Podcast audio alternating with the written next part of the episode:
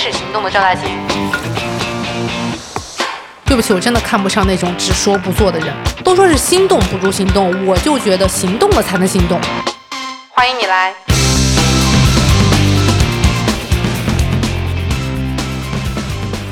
各位观众。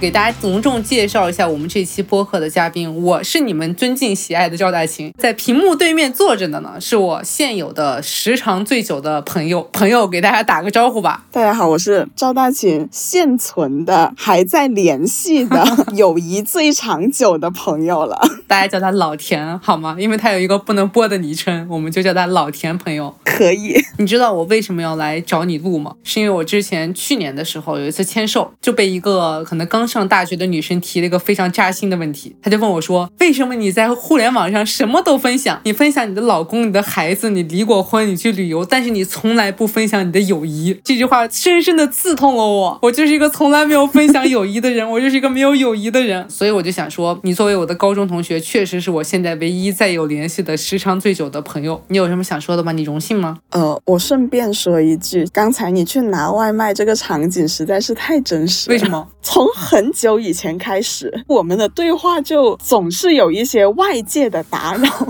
从以前最开始，你要去买肉龙要付款，到现在酒店拿外卖一次都没有例外的好吗？我先给大家介绍一下我和老田的关系。我们俩呢是高中同学，从高中算下来超过十年了吧，至少超过了。然后呢，我们俩是隔壁宿舍的舍友，我俩是同班同学好吗？但是我们是隔壁宿舍的舍友，这不是比同班同学更亲近了一些？我们俩的友谊为什么可以长存呢？首先，他是一个知道我。所有情史的朋友，对我见过的男人比我还要如数家珍的朋友。嗯，如果有一天我大红大紫，我第一件事情就是先把你杀了，你知道吧？我先去拿个外卖。多么真实的生活场景啊！不过这个是真的没有开玩笑，就我确实想过这件事情，我在想说，如果有一天我要真的变成那个 idol，然后我又有什么私生活的事情被流传出去，就一定是你。责无旁贷，就是你背叛了我。我觉得你想的可能确实是有点多。你指的是我当 idol 那个部分是吗？嗯。然后刚才老田为什么说打电话的事情，是因为我们俩友谊的维系方法就是我们会不定期的打一个长达一个小时的电话，甚至更长，长达三四个小时也有吧？有的。对，但是我们不联系的时候，可能会长达半年不联系。主要是有的人经常已读不回，甚至读了没有，咱们都不知道。确实是读了已读不回的人，大家也可以看出来，我是个非常不善于维系友谊的人。但是这件事情是从某一个节点开始的，并不是一直都这样的。那是从什么时候开始的呢？从你生了孩子之后开始的。天呐，这样就觉得有点心酸了。是的，你在提出这一个对话的邀请之后呢，我其实也稍微想了一下，我们到底是怎么开始的，是怎么维系了这么长的时间，以及这中间的一些变化，一直到你生孩子之前，我们都还是处在一种比较频繁联系的状态。但是自从你有了孩子之后，断崖式下降，哪怕我结婚都没有影响。对，哦，我自己意识不到，哎，其实。我最开始的时候也没意识到，我也不知道是从什么时候开始，突然间发现，哎，我们两个好像已经很久没有联系了。这节目一开始就哭不太好吧？这么快就开始，你已经有煽情的感觉了是吗？因为我那次在签售上被问的时候，我其实是非常复杂的心理活动，我又觉得很尴尬，非常可怜我自己，而且从来没有人问过我这个问题，我已经习惯了每次别人问我的问题，我都是对答如流。突然有个人关注到说我没有去分享友情，然后我就突然在脑海里面好像过电影一样想了我这些年的朋友。我记得我当时给他的回答是说，因为我的生活环境变动特别大，比如我从新疆到广东到北京，我没有办法拥有在一个地方的可能维系十年的发小，大家的生活环境都一样。然后我又是个人生进度特别快的人，结婚、离婚、生孩子，进度的改变，你和你原来的朋友其实就没有办法继续聊得很深。然后我也很坦诚的告诉他说，我确实没有一个很长时间的朋友，你就是我现存的时间最长的朋友了。我们先往回倒一倒我们友谊的开始，我们是怎么样搞在一起的？嗯，你要是这么说的话，其实也是源于你，你比较主动，是吗？是的。是因为你来跟我接触了，好像友谊迅速的升温，是因为我们应该是每一周吧，早上不是开那个什么校会吗？我们都选择站在最后面，然后就在那里讲话。聊得不可开交。到后来的时候，我们不是有去做那种什么课间操吗？还一起去做操什么的。啊，就很高中生的友谊，高中小女生。然后我们还一起去上厕所。是的，我给你听一下我的故事版本。当时老田本来就是重点班的一员，我呢是从普通班考去重点班。等我去了重点班了以后，我就觉得和这个拼命学习的氛围格格不入。你还记得我当时在竞选班长的时候说了什么吗？我只记得你说你是新疆的，然后还教了我们两句新疆话，粗口。不是那个什么一二一哦，一二一是对，还有一句粗口，粗口我忘了，但是一二一我记得，什么 basky b 对对对，是这样吗？basky bag，好吧，basky bag，basky bag。然后我就记得当时去了这个班以后，我就非常的孤独，嗯，没有那以前那种大家一起打闹、一起玩耍。但是我用现在的话说，这种大一人、外向型人，就完全不甘于自己独自坐在那个教室里面。所以我当时采取了非常多的手段，比如说我要竞选班长，嗯，我就直接从高处碾压你们。我用这种方法去想和大家认识，就我当时真的是这么想的。既然你们可能也看不上我这个普通班考上来的，你们也不愿意跟我玩，那我如果有一个职务的话，一定能够很快的和大家打成一片嘛。嗯，另外一个我就会开始四处去瞄一些看起来比较面善的人，去跟大家交流。老田可能就是那个比较面善的几个人之一。结果没有想到我留到了现在，是吧？啊，对，真的完全没有想到，甚至我觉得我当时交朋友也没有什么预期嘛。那个时候我对朋友的定义可能就是陪我上厕所的人，或者说我们至少高中这段时间大家考试那么辛苦，让大家可以一起玩这样。但是我比较没有想到的是，我们到上了大学之后还有联系这件事情。诶，从那个时候就能感觉到大家其实是很不一样的人。怎么说呢？比如说像你，就说你是一个 E 人嘛，嗯，就是你觉得你在一个陌生的环境里面，你跟大家没有打成一块的时候，你会主动的向外去拓展。但是对于我来说，我不是的。嗯，我比较习惯于待在我自己的一个位置上面。我记得特别清楚的是，你当时就已经在跟外面的世界有很多的连接。高中的时候我就有吗？对，那时候不是有 MSN，还有那个 Skype 还是什么的啊，Skype，然后我就去找老外聊天。对，当时在我看来，我我就觉得这是一件还蛮不可思议的事情，就是我完全没有想到我可以去做这件事情。所以你当时在高中的你心里，我是一个怎么样的人啊？用现在的人的话来讲呢，你就是一个大一人。然后虽然你刚才说你是从普通班考上来什么的，但是印象之中，我觉得你学习还挺认真的。因为我是一个特别静不下心学习的人，每天就在寻觅到底还有谁没有在学习。就是我是吗？你有在认真学习，而且很认真。朋友们听到了吗？我就等着你说这句话。虽然我其实已经不太记得了，居然有个人会把我归类到学习很认真的这个部分。在此之前，我再插一个小插曲。那时候我们不是快高考了吗？好像就是一个周末，我不知道为什么你可以回家，然后那个时候你还疯狂的邀请我去你家，我就去找班主任，因为我们是不能随意出去，我就跟他说我也想要出去，他不给我出去，我就问他说为什么他给你出去不给我出去？他说因为你会认真学习，但是我不会，我出去了，他觉得我不会认真学习。那我至少可以证明你在和我排练什么春节联欢晚会的小品的时候，我觉得比学习认真多哦，了。那这个肯定是。就你会不断的想那个舞步怎么样改进。我们当时做班级的春节联欢晚会，然后我们还做了一个节目，是什么三个女人传奇的不是三生三世。我们的开头是这样的：三个女人一台戏，我们是三个女人扮演的九个女人的故事。就凭你记得这么熟，你就知道你有多认真的在干这件事情。当时我们有《武林外传》《情深深雨蒙蒙》和《回家的诱惑》，对然后我们还学了 BigBang 的舞蹈，我们在操场上抠动作。是的，那你你觉得当时高中让我们成为朋友的最关键的一件事情是什么？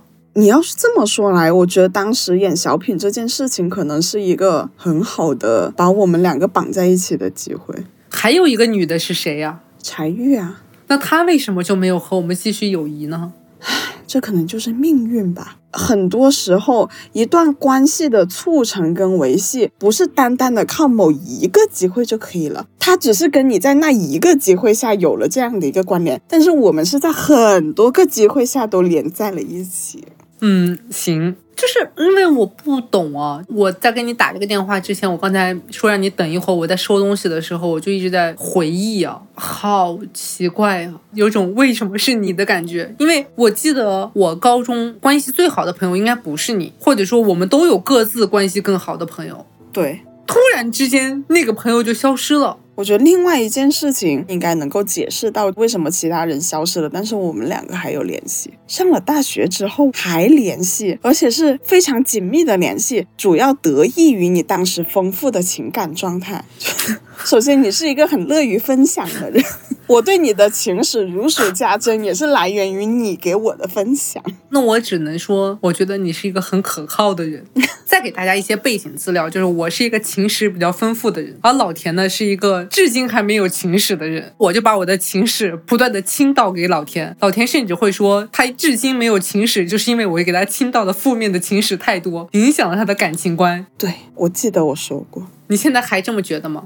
现在反而我觉得这一部分关系没有那么大了，只是当时你的那一些跟我说过的话，应该多多少少还是会有一些影响。而且你有很多感情，实际上是并没有那么惊心动魄的，也没有那么刻骨铭心。但是你有一些感情是让人很印象深刻的，比如你某一次分手之后，你来找我，哦，在珠海，对然后喝到烂醉。你烂醉了，我没有啊。对，那是我为数不多的几次喝到在街边发酒疯。我是一个非常能喝的人，我没有想到有一个人会和那个 Rio 喝到烂醉，那就说明我没有烂醉。所以当时我觉得你是在装醉，你又跟发了疯一样，你又很想打电话给你分了手的那个男朋友。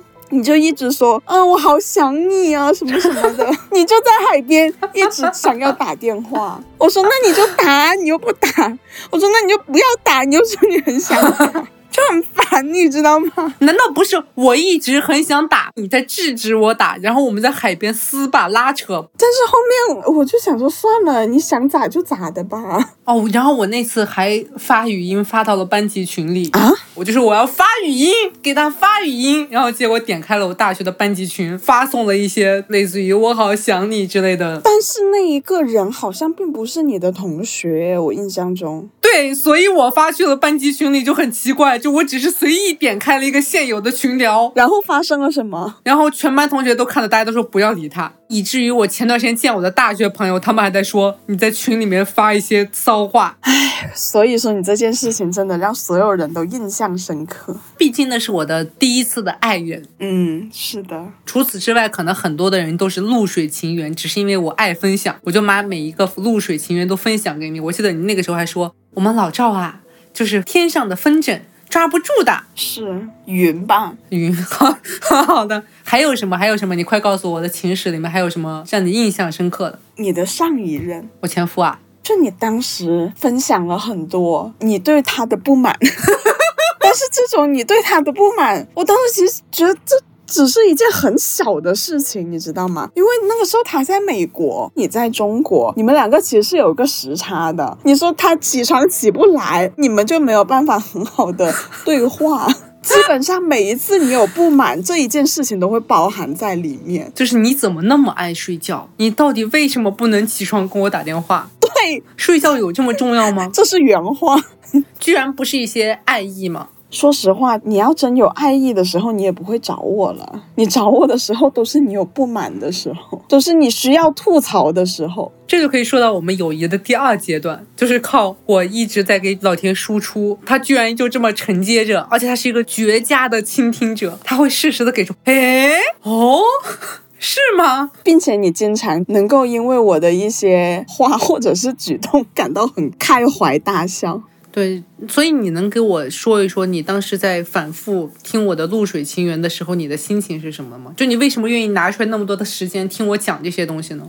哎，我突然间有一个疑问，所以你当时跟我有这么频繁的联系，是不是因为其他人不会拿出这么多时间给你？对，当然，有些人可能会给你时间，但是他会让我觉得没有反馈。你是一个又会给我时间又会给我反馈的人，而且你会莫名其妙的让我有一种信任感，是这个事情告诉你是安全的。哦，这样子吗？我自己是没有这种感觉的耶，但是也有人说过类似的话。因为我跟你讲的东西很细嘛，其实把我几乎知道的这个男的的身家背景都会告诉你，嗯就是我遇到了一个什么样的男的，我们怎么在一起，我们要怎么样上的床，然后我们要怎么样结束的。嗯，通常我可能会跟你打两个电话，第一个电话是告诉你我最近有个露水情缘，第二个电话是告诉你我最近结束了，再把两个部分衔接起来，可能就一段关系就结束了。如果再长一点，就是中间你们可能吵了个架什么的，我也会参与在这里面。所以其实当时你是跟所有人都做了这件事情，只不过我坚持到了最后。啊，那倒是没有，那倒没有。首先我不是跟所有人说，嗯但是这其实是我高中的时候的一个坏毛病。你知道高中的时候有一个同学叫小白，你还记得吗？哦，我记得。当时高中不是会写同学录还是什么嘛？嗯我就记得当时小白有给我写一个，应该不是同学录，是纸条。然后它里面写说，你们那个时候不是都叫我老赵嘛？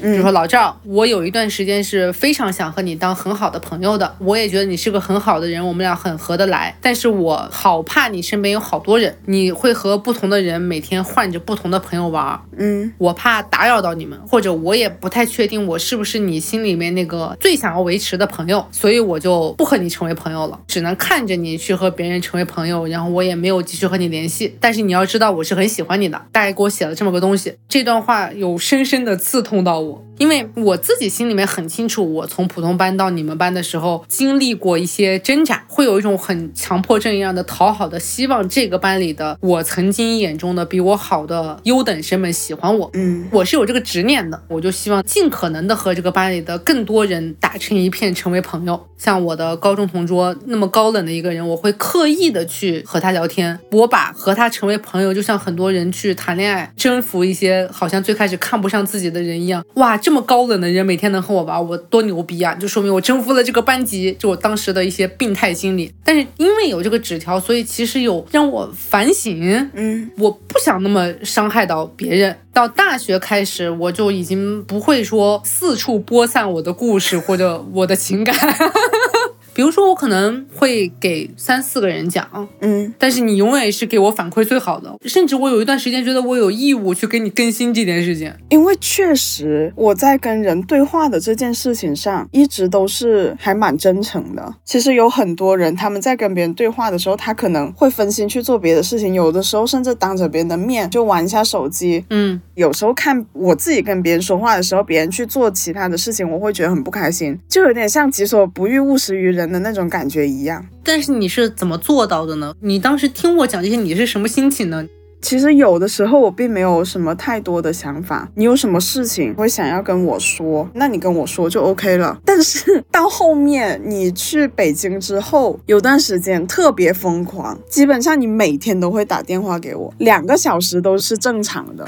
我基本上会因为这件事情，晚上很难再干什么我自己想做的事情了。有的时候我就干脆先干我自己的事情，没有去接到你电话，然后你还要来问我为什么不接你的电话，就很像有一个一直在监管你的女朋友的感觉，你知道吗？有一些男生不是说女的老是很可怕，一下子没回你信息就问你为什么没回我信息，你到底在干什么？当时我真的有一点这样子的感觉。最主要的是，你基本上因为每天都会跟我打，但是你又不是每天都有一个新的事情产生，其实没有什么新鲜的话可以说，就车轱辘话来车轱辘话去，就这么聊两个小时。比如说我当时聊什么，是我刚刚来北京北漂的时候，是吗？不只是刚到的时候，从你最开始遇到了一些不好的事情，到你后面有一些比较好的机会了，这一段时间其实一直都有。我记得你那时候有说你很想死。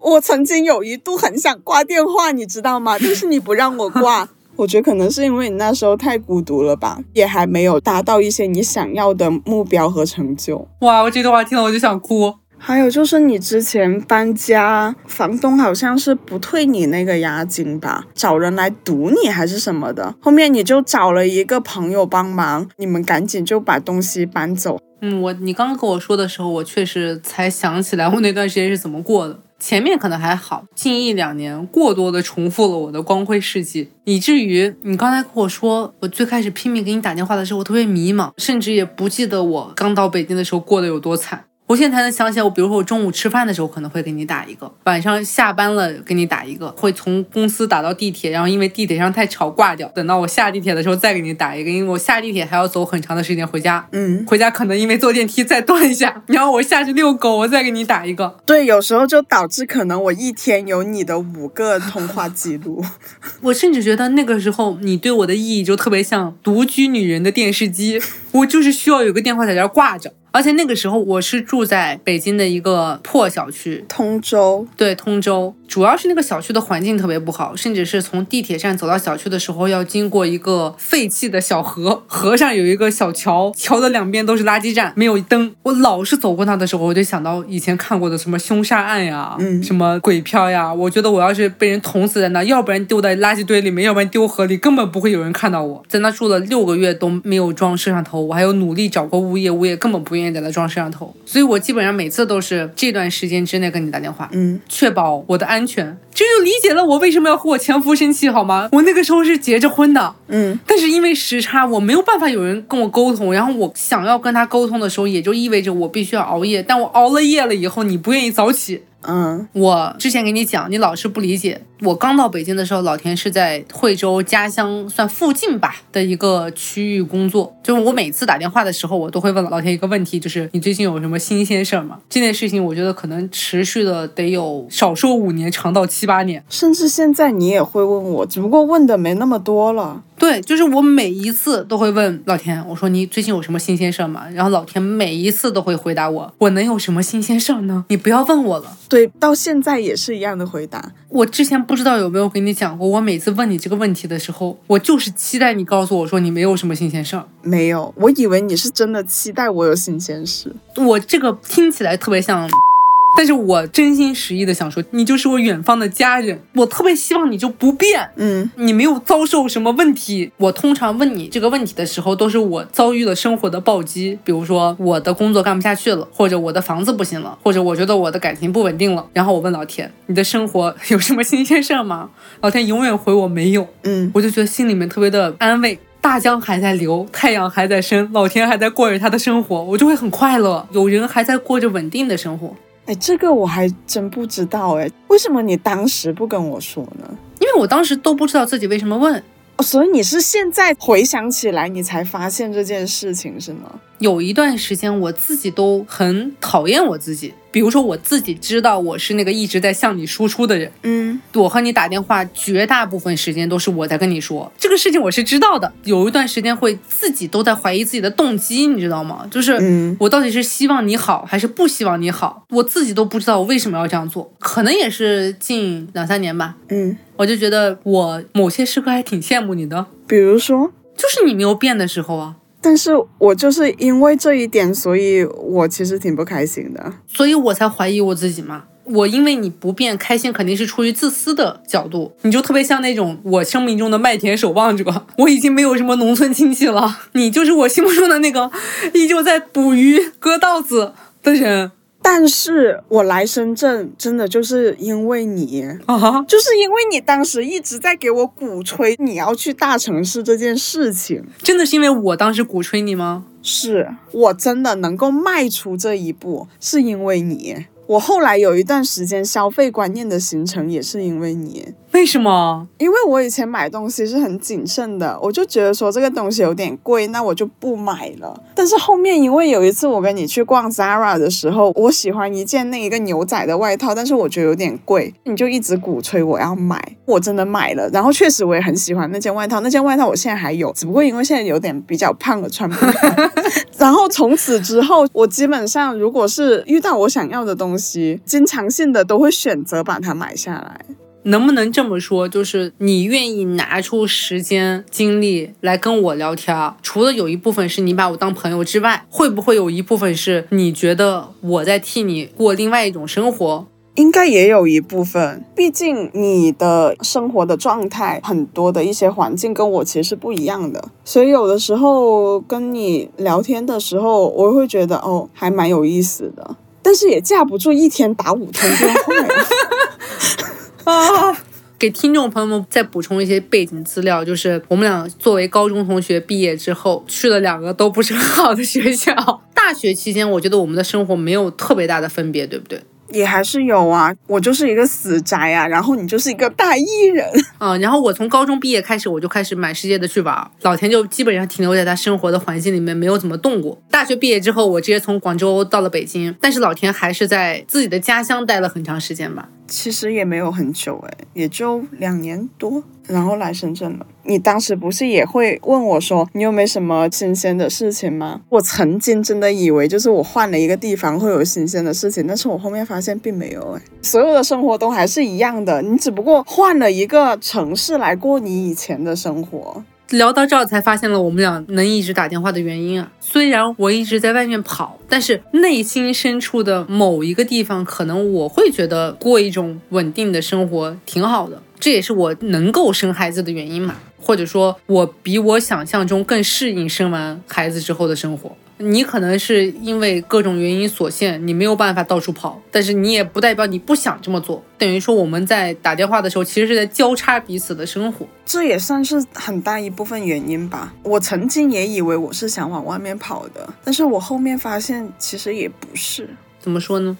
因为我从一开始工作的时候就是在制造业。制造业的话，基本上都是在那种比较偏远的园区，离城市其实是有一点遥远的，还能看得见牛羊，就叫天天不应，叫地地不灵，叫外卖外卖叫不到的那种地方。当时也是因为年纪小嘛，也没有什么见过太多的世面，就还是有点向往大城市的生活。但是当你实际真的来到大城市之后，还是一样啊，你就是打工啊，每天上班下班啊，只不过换了一个。有更高的钢筋水泥，看起来更光鲜的地方而已，但是本质上没有什么不同。甚至因为换了一个落差更大的地方，你反而能够感受到更多的一些人跟人之间的一些差异。我自己本身是还蛮喜欢去海边散步之类的，所以我有的时候自己会选择的一种放松的方式，就是去蛇口的那一个海边栈道那里散步。有一次呢，也还是很久之前了，可能是我来深圳之后大概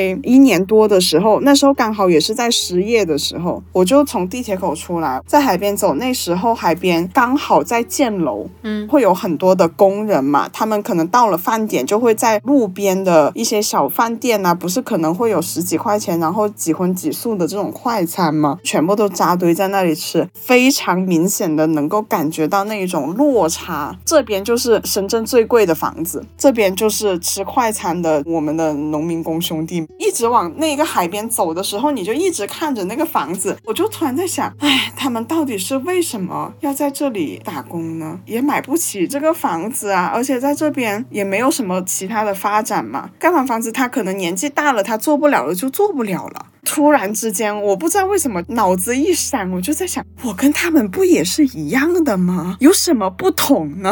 唉，如果真的能让你再选一次，你还会来深圳吗？会呀。哪怕还是过的一样的生活，是吗？嗯哼。如果再让你重选一次，你有可能跨步子跨得更大一点，不要跨到深圳，直接跨来北京，有可能吗？那应该不会，因为我觉得这两个地方没有什么本质的区别。我没有什么更好的理由说我一定要去北京。我在深圳过得怎么样？我觉得我在北京应该过得也差不多，并没有因为去到北京，所以会有更多的机会而更好。机会总是留给更优秀的人的。唉。好感慨呀！不知道为什么，就友谊播客聊的就变成生存播客。我已经好久没有再想起我刚来北京的时候了。我每次跟别人讲起来我北漂的故事，我总会把这个故事简化成我刚来北京的时候，房租一千八还是一千七，到我最后一个房子是七千五。你看我实现了多么大的人生跨越，房租就是我努力的见证。但是这个过程好久不细想了。甚至于，就是我们现在打电话聊天的时候，也不会有关于太多工作上的部分。第二个就是那种生活的困难。现在我们两个打电话，你最大的困难是什么？你觉得你不快乐？之前有段时间你是没有办法出去玩，现在是你能出去玩了，但是你还是不快乐，因为我还要更多的钱。但是我最开始跟你打电话的时候，都是我的房租交不上了。可能这也是为什么你现在没有给我打电话的原因了。一个是你有孩子了，第二个你不会再交不起房租了。确实你可能没有那么多以前那种难受的时候了。另外一个就是你可能有一些当地的朋友可以去接收你的这些信息，跟你的生活、工作比较相关的一些人，他能够直接的就知道说你现在是一个什么样的状态。其实不是，哎，不是吗？嗯，首先 我没有任何的朋友聊这些事情。啊，不是你想象的那么惨啊，只是一半的朋友是和直接工作相关的，这群朋友不能讲。嗯另外一部分的朋友说难听点和你差不多。嗯我的意思是讲了也不太懂，需要有很大的解释成本去讲。如果一件事情我没有跟你讲过，那大概率我没有跟任何人讲过。嗯那为什么没有讲？可能一半是因为我长大了，我确实觉得我近期的消化能力强了一些。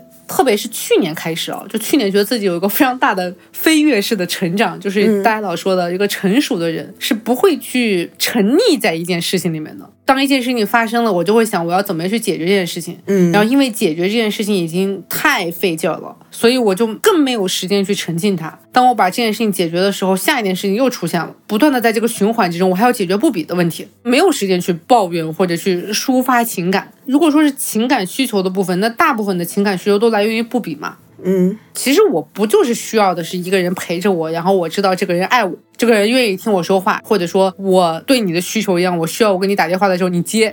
你知道我有一段时间对你的依赖到达什么程度？就是经常会我给你打电话，你接了，然后你会告诉我大佬我很忙哎，嗯我在上班哎，你能不能挂了？我就会非常开心的把电话挂掉，对此没有任何的抱怨。有些时候可能是因为我知道你在上班，我其实需要的只是你接起电话，嗯我之前会特别长篇大论的抱怨很多事情，反反复复跟你讲说这个人有多讨厌，这个事情解决不了，我应该怎么办？现在的话，要不然就是有些问题我会解决它，要不然有些问题我知道我解决不了，我就不解决它，把一些问题搁置。因为我以前是不能搁置问题的，我觉得这个问题存在我就难受，难受我就要解决，解决不了我就抱怨。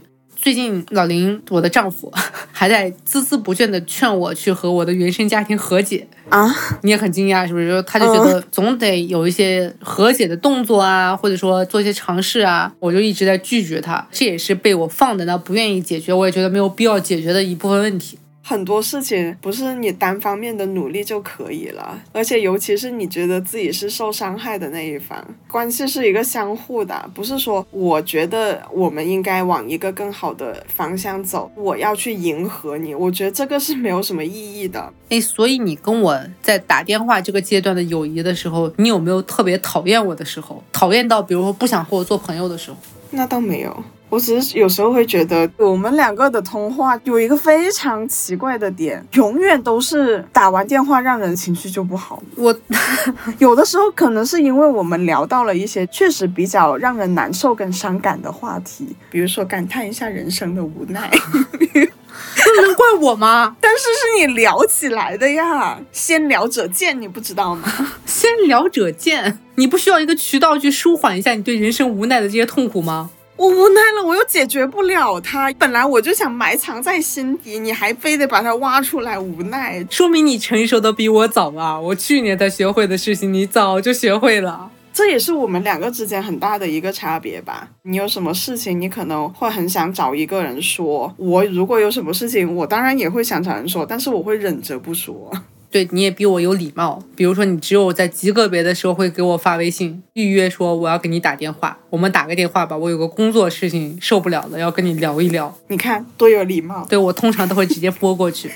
所以其实你有没有发现，我经常我会找到你的时候，不是说因为我想要去发散什么样的一个情绪，或者是要吐槽什么东西。你就是要解决问题。对，我都是有情感需求，我没有指望你给我解决任何的问题，我只希望你给我情感上的安慰。我是你功能性的朋友，你在用我。难道我不是吗？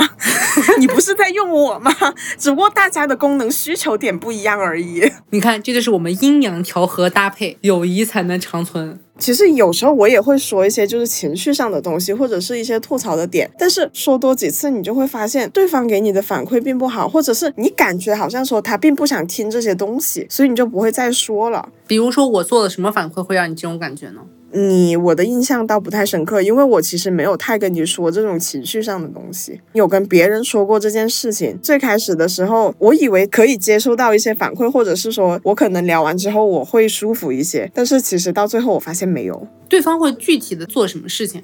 首先，第一个，我一般是文字跟人家去说这个东西，嗯，然后你就会感觉好像我说了很多的话，但是得到的非常简短的、冰冷的、没有温度、没有情感的回答。打电话呀，这就是打电话的妙处啊。我不知道为什么，我就其实不是太喜欢打电话打出去，你知道吗？你就是一个大 I 人，我承认。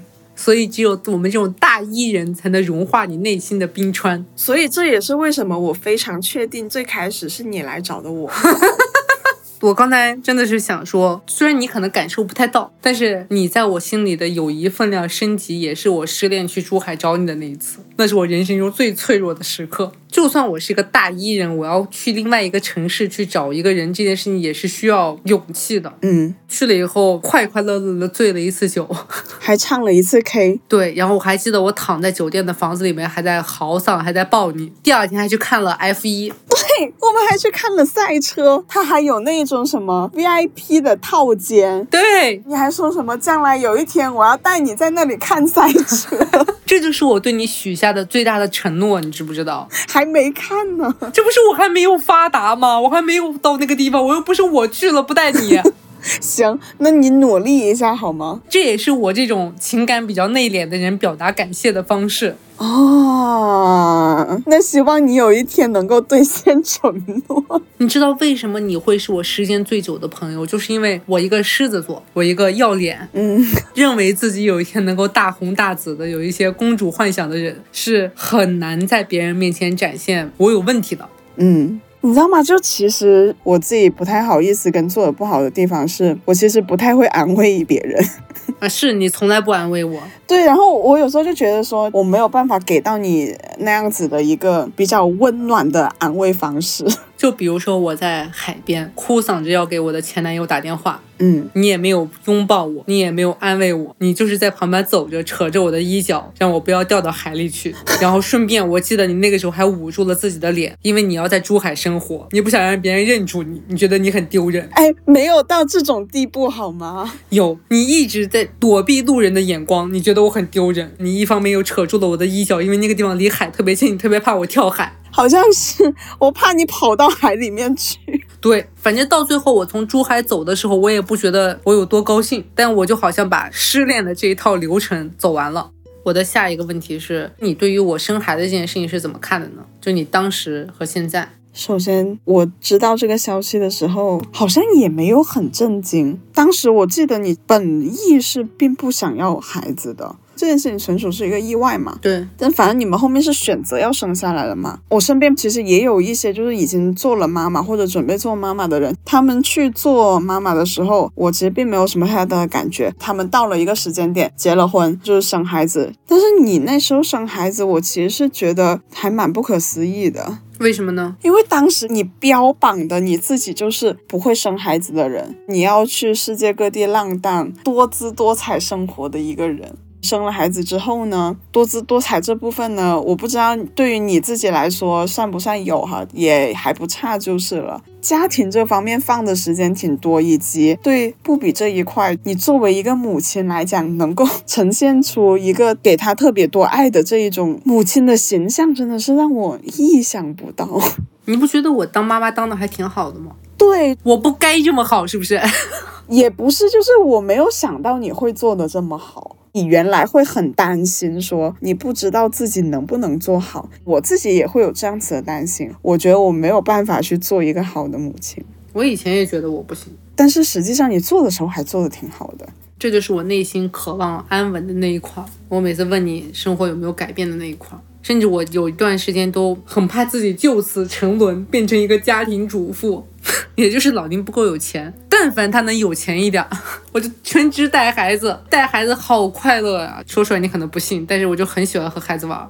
生完孩子之后，我有一段时间可能没有给你打电话，我每天唯一的新鲜事情就是布比的成长。它对于我来说是天大的事儿，嗯但是对于别人来说什么都不是。特别是我生完孩子第一次和我一些朋友出去，他们本来当然是在关心我生孩子的事儿，讲一讲啊生孩子什么感觉，看看你肚子恢复的怎么样啦，嗯喂奶是什么感觉，哈拉一下。因为那一次聚会是四个人嘛，除了我以外三个人，两个人是 gay，一个人是个单身女性。突然就是好像一瞬间，这个话题又变回了我生孩子之前，他们三个人就开始聊自己最近睡过什么男人，这些男人的技术怎么样，最近发生了什么浪荡的事情。我就在旁边听，我就觉得这个世界离我好远啊！嗯真的不骗你，当时我就有一种感觉，就是我是你，所以这可能是我那段时间没有打电话给你的原因。我不需要再听一个人没有改变的生活了，我就是啊。那你觉得你现在呢？我现在在改进中，所以其实你的不快乐是源于你觉得没有更多新鲜的事情。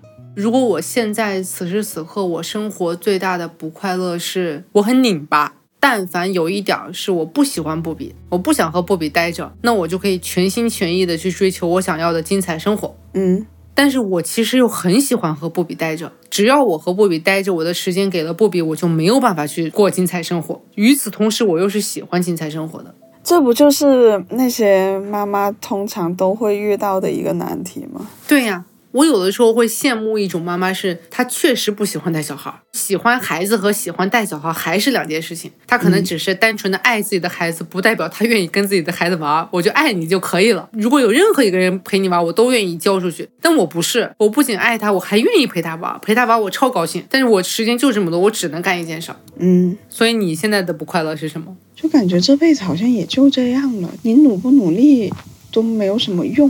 那你看着我还在努力，你会觉得有激励吗？不会，我分得很清楚啊，你是你，我是我呀。你现在不会有那种被我当时拱到大城市的那种热血了吗？自从来了这间公司，开启了我的加班生活之后，我就完全没有了。那你现在想过的生活是什么样的？衣来伸手，饭来张口，那咱俩 咱俩的愿望是一样的呀。但是我知道这种生活，我这辈子应该都不会实现了，所以我接受了，成为了一个阿斗。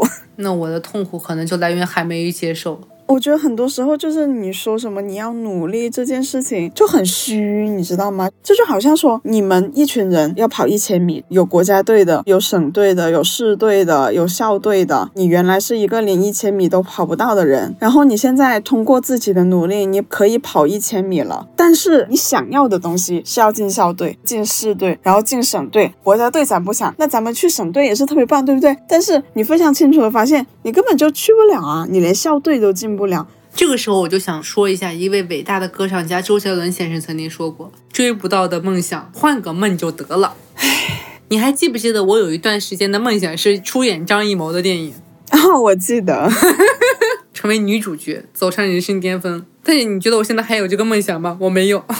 但是你想一下哈，换一个对吧？那你要换什么呢？你要换一个项目吗？那更不现实，对吧？不会啊，就比如说我前两天跟人做分享，你看我就应该天天跟你做分享，做一些励志演讲。当时那个人问我的问题是如何向上社交，我当时给他的答案是说，你不要去努力的向上社交，你要把你要向上社交的那个人拉到你的领域里面来，他就变成了他对你的向上社交。比如说我想要找一个金融大佬，但金融大佬孩子带不好，所以我就给金融大佬讲育儿，就变成了他在对我向上社交，你懂吧？嗯，一旦你们社交上了，就没有所谓的向上了。而你这种事情，就是你现在跳高跳不好，跑步跑不好，游泳游不好，你发现你是一个无能的人。但是你蛋糕做得好，你要找到自己的赛道啊。但是首先你就还得去找说，那什么事情是你擅长做的事情？对呀、就咱们已经没有这样子的一个力量了，你知道吧？我现在就每天就是 很丧，能量都很低。我其实不上班的时候，我真的很快乐。谁不是呢？这就我有时候回想，我近几年最快乐的时候是什么时候？就是我在这一份工作之前，有一段时间是没有上班，大概有那么一两个月的时间。你知道我每天的生活是怎么样的？早上起床之后，我去打拳，打拳之后我就回来做饭，做饭之后我就睡午觉，睡午觉起来之后我就去健身房做训练，晚上回来又做饭，做完饭我就看视频，然后玩手机什么的，到点了我就睡觉，就这么持续了那么两个月吧，我就觉得好快乐。我觉得本来我想跟你聊友谊，结果我们就模拟了大概半个小时，我们俩是如何打电话的。就平常我们俩打电话不就是这个样子吗？所以你对我们的友谊还有什么想说的吗？或者你有什么问题吗？你觉得我是一个什么样的人？我觉得你是个比我还拧巴的人。就拿我劝你去大城市这件事情来说，我一直觉得你不是一个真正的咸鱼。在我心里面，那种真正的咸鱼是真的觉得我的生活就这样了，不想努力，或者我觉得努力对我来说太困难了，我也不向往好的生活或者所谓大城市的生活。当我自己特别觉得我对你来说是个坏人的那段时间，嗯，我很想把那种精彩刺激的生活输出给你的。我确实是带着一种，如果我跟你讲的足够多，那说不定你就会觉得我也想试试。嗯，所以哪怕我那么希望你过原地的生活，希望你是那个老人与海的那个雕塑，听到你去深圳的时候，我还是很开心的，因为我觉得你迈出了那一步，只是我觉得你迈的不够大，不是说北京比深圳好的意思，就只是希望你能离开现有的东西远一点，因为你离得越远，你改变的空间可能就会越大，受旧有的牵扯就会越小嘛。因为北京什么都不一样，所以你要建立一个全新的生活习惯，你可能生活就会有变化。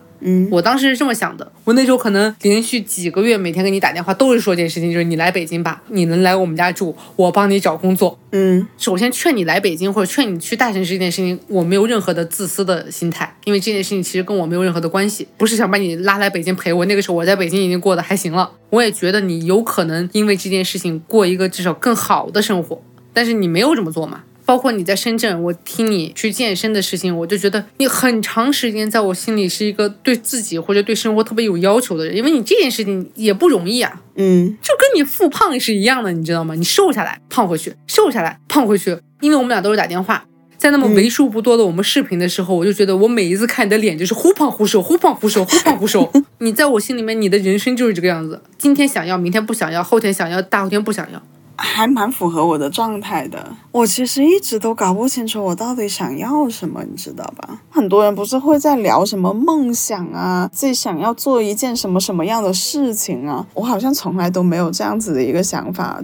你觉得我的梦想是什么？我觉得你是有目标的，至少你会有短期的目标，然后你确实是会往那个方向去走，你也会走下去。像我，我可能会觉得说，哎，在路上遇了个路障，我又不想走了。这也是我有时候觉得很疑惑的一个点。你好像知道要怎么去解决你遇到的困难，我也不知道，我只是太想要了。前段时间我去日本嘛，待了七天。我这次去日本是为了知道什么是好的东西的，嗯比如说好的酒店。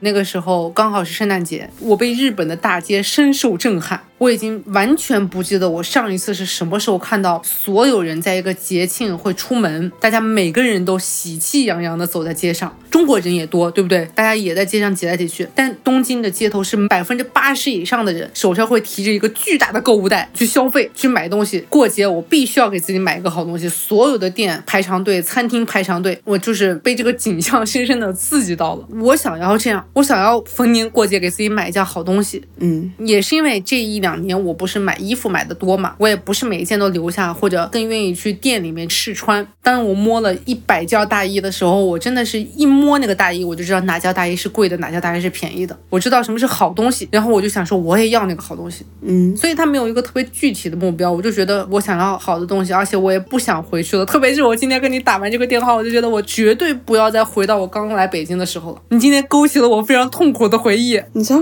我就好像从来都没有这样子的一个镜头。我走着走着我就摔了，在这躺着，我身上脏了，好像我也行。我想要的并不是满身泥的躺在这里，我只是接受了我满身泥的躺在这里。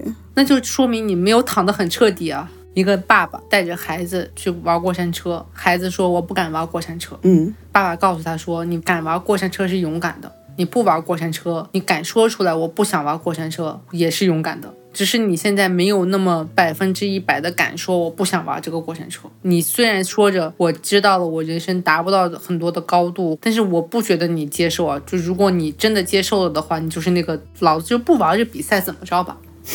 我另外有一个问题，又回到布比的身上了。我记得有一件事情是，你说你希望布比可以像我，请你真实的回答是真的还是假的？是真的啊，因为我身边有太多表面光鲜亮丽、做作的坏人了。我甚至觉得活成一个表面光鲜亮丽、做作的坏人是一件比做你更容易的事儿。嗯，可能是因为我们这个行业的原因，或者可能是我身边的原因，我不知道。但是把自己包装的很牛逼这件事情其实很简单，因为你只需要骗过这一瞬间嘛，在这个场面上面，或者你在和这个人的短暂相处里面体现出我很牛逼，我拿了融资，我手下有博主，我上个月赚了多少钱，就这些东西你可以吹，你可以编，你可以用衣服、鞋、包所有的东西去打造这么一个状态。你不需要骗一辈子，你只要学会了技巧，它一点都不难。但是你是一个好人。怎么觉得你在骂我？不是，再说难听一点，你是一个不靠男人、不靠父母自力更生的女的。这一点倒是真的，但是这样的人不也挺多的吗？不是很正常的一种状态吗？你看，你活到现在为止也没有想过任何偷鸡摸狗的事情，你也善待朋友、善待家人，你就是那种胸前的红领巾更加鲜艳了。嗯，你知道这就很像以前葛优在《非诚勿扰》里面说的一段话，他说：“就算是杀人不犯法，咱也下不去手，你知道吧？” 我是觉得像我这样的人，满大街都是。我能说他像你，是因为你是我的朋友，啊满大街的人不是我的朋友。那我这么问吧，除了我，你还希望他有像别的什么人吗？是因为哪一个点让你觉得你希望不比像他？还有一个男生，而且那个男生非常妙的是，他和布比是同月同日生的，也是我一个朋友。他是一个世俗意义上挺成功的人，而且他就是一步一步只凭上班，到现在为止都做到挺高层，并且是同年龄段几乎是前百分之十的水平吧。嗯。但是他内心想要创作，天天就是我的内心很痛苦，因为我想写一部小说。他也是让我觉得我和我的朋友们之间永远在互相羡慕。比如说我超羡慕他的超高年薪，我觉得他做的很成功，他就羡慕我出了一本破书，我就疯了。我那本破书才能赚多少钱，你知道吗？当然这是外界的一些东西。然后内心他又是一个好人，他对我很好，对所有的朋友很好，对家里人很好。他是一个我有什么我就愿意帮朋友什么样的人。我觉得你也是这样的人。这里也可以说你。你让我特别感动的一件事情，你在香港坐错车的那一次。我去香港吧，老田专门从深圳过关来香港找我，结果当时是因为什么来着？地铁站说错了，因为我那一个手机，我买的那一个流量还是卡什么的，不知道为什么用不了，我忘记是哪个运营商了，我真的很想实名投诉一下。一过关那电话就用不了，我就联系不上你。我在路上好不容易拉到一个路人，我跟他说你的 WiFi 可不可以开给我用一下，我才连上了一个网络，我就赶紧发信息跟你说我们在哪里汇合，结果一个不小心那。一个地铁站报错了。结果你还找到了我，就是怎么会有人看着那个地铁站的名输成另外一个名，特别好笑。我随便说两个站名，比如他自己这个人在跑马场，但他告诉我说我们在沙田站，我当时就顺着他那个文字说的那个站，就在那个站台上等他，怎么等都找不到这个人，他手机又没有信号，疯了。然后我就开始打开那个图片，图片也没有拍到什么正经的东西，我就从一个角落里面再看出来那个地铁站的站名根本不是那一站。但是最令我感动的事情是，不仅他从深圳专门跑。跑来香港只是为了见我一面，因为我是从香港的飞机回北京，没有办法去深圳见他。而且那个时候应该是端午节，我的朋友老田给我拎了一袋粽子，好像是荔枝吧？对，和荔枝。最开始是因为你说你想要吃，我就拎了一袋。后面你见到我的时候，你说你想要吃，也只是吃一颗。那个时候又快端午节，所以他说我又从街边买了两个我很喜欢吃的肉粽子给你，多好啊！就如果我的女儿能在十年之后给我带一个粽子，我得哭。那我大概知道你想要的是什么了。钱我可以自己赚，你们只需要爱我。那你能给我打点钱吗？到你说一说，我在你心里是怎么样的人，我们就可以结束这一期的节目。你是一个有想法的人，然后你有想法之后呢，你会去做这件事情。还有一个就是你的成长很迅速，这就体现了我们俩的友情的地位，你知道吗？我对你所求一些情感，你对我所求一些功能，你给我的这些评价，就跟你是我老板在评价一个下属。我觉得其实，在某一个阶段，你算是给了我一些指引的耶。虽然说现在是没有了，在我的一个友谊里面，你的比重还是蛮重的。让我来做一个升华。朋友就是互相陪伴之后走向各自的路，希望大家友谊长存，好吗？刚刚在跟你聊过程之中，我突然间想做一件事情，有机会大家可以一起看一下你电脑里面的存货，不太好吧？我是一个女明星，我觉得很好啊，直面过去的自己。我接纳自己现在的自己就已经很不容易了，我不想再接纳几年前的自己了。你说我有没有可能真的还会拍张艺谋的电影？你努努力吧。行吧，就这么着吧，再见吧。好嘞，拜拜了您。朋友，我当你一秒朋友；朋友，我当你一世朋友。奇怪，过去再不堪回首，怀缅时事其实还有。你试过将我营救？朋友，你试过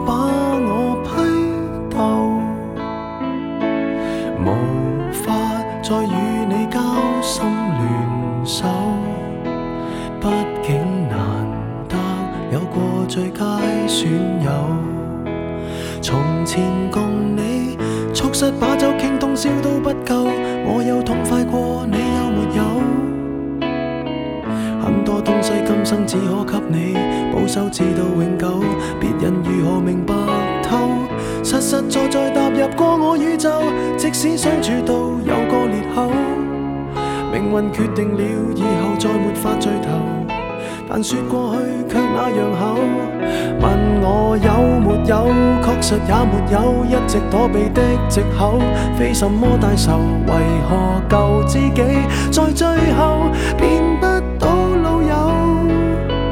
不知你是我敌友，已没法望透，被推着走，跟着生活流来年陌生的是昨日